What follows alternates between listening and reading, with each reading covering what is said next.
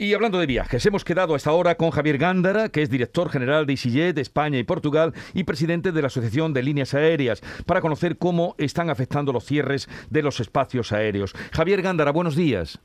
Hola, buenos días, ¿qué tal?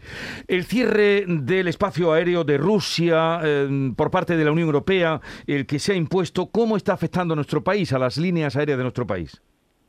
Bueno, pues de momento un poco la afectación directa es pequeña, eh, porque yo creo que hay que recordar que en el 2019 el número de pasajeros que se movieron entre España y Rusia y Ucrania y viceversa apenas era el 1%, ¿no? O sea que realmente ese impacto directo, digamos, y además durante la pandemia ha bajado, es pequeño, pero sí que el impacto directo y indirecto se está notando ya, porque por un lado el precio del petróleo está desbocado, ahora ha llegado ya a 115 dólares y eso afecta obviamente a la economía de todas las compañías aéreas, y luego está el efecto también indirecto de la confianza de los consumidores, gente que iba a reservar para venirse de vacaciones, incluso a una zona lejos del conflicto, como puede ser España, simplemente el hecho de que hay un conflicto bélico tan cerca, ¿no?, dentro de lo que es Europa, pues hace que se lo piensen dos veces y entonces está habiendo un retraso un poco en lo que son las reservas, ¿no? Entonces, de momento, eso es lo que estamos viendo, aunque es cierto que es todavía muy pronto para ver las consecuencias totales. Habla usted de efectos indirectos eh, también en, la, en las reservas, pero ¿se han anulado vuelos eh, en Europa o, España con respecto a Europa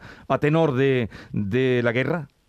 No, de momento los vuelos que se han hablado, por razones obvias, son aquellos que pues eh, están prohibidos, ¿no? Porque sobrevuelan Rusia a Ucrania. Es cierto, algunas compañías aéreas también que hacen vuelos de más largo radio, sobre todo a Lejano Oriente, China, Japón, Corea, que tienen que, para ir en la ruta directa, atravesar la ruta transiberiana, pues en algunos casos lo han cancelado. Pero de momento no ha habido cancelaciones. Lo que está viendo es una pequeña retracción de la demanda que dependerá de cómo evolucione el conflicto para que esa se recupere y volvamos a la senda de la tan ansiada recuperación en la que estábamos. Señor Gándara, ¿qué tal? Buenos días. Usted hablaba de esa subida del precio del petróleo, eh, la subida del precio de los carburantes que afecta directamente también a las compañías aéreas. ¿Esto va a repercutir también en una subida de los billetes de avión?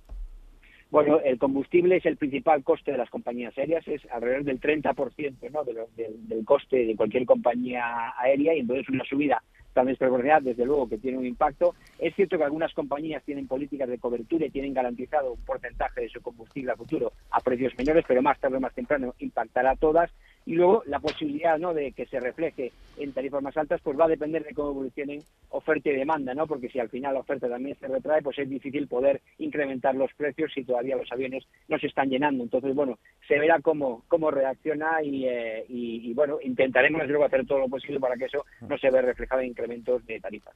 Javier Gándara, presidente de la Asociación de Líneas Aéreas, gracias por estar con nosotros y un saludo desde Andalucía. Muchas gracias y buenos días.